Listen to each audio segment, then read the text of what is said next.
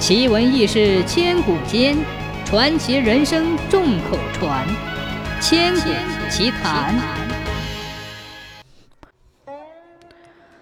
隋文帝的长子杨勇被立为太子之后，整日里吃喝玩乐，不务正业。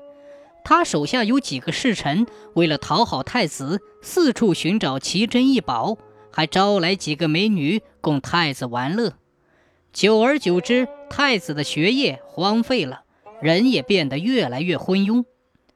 太子的种种恶行传到了隋文帝的耳朵里，隋文帝十分忧虑，他打算废掉太子而改立别人。杨勇听说自己的太子地位要保不住了。可吓坏了，他急忙把侍臣找来商量对策。一个侍臣说：“京城附近的新丰有一个叫王府贤的人，很会算卦，把他找来问问吉凶吧。”王府贤来了，对太子说：“我彻夜观天象，见有白虹贯于太子宫门，恐怕于太子不利。”杨勇一听，更是慌了，急忙问计。王府贤说：“只要太子殿下改做平民，方能避灾。”古时候的人十分迷信，一听说能避灾，杨勇自然是高兴。于是他叫人在宫廷后园里建了一个树人村，特意盖了几间茅草房，房内是土炕草席。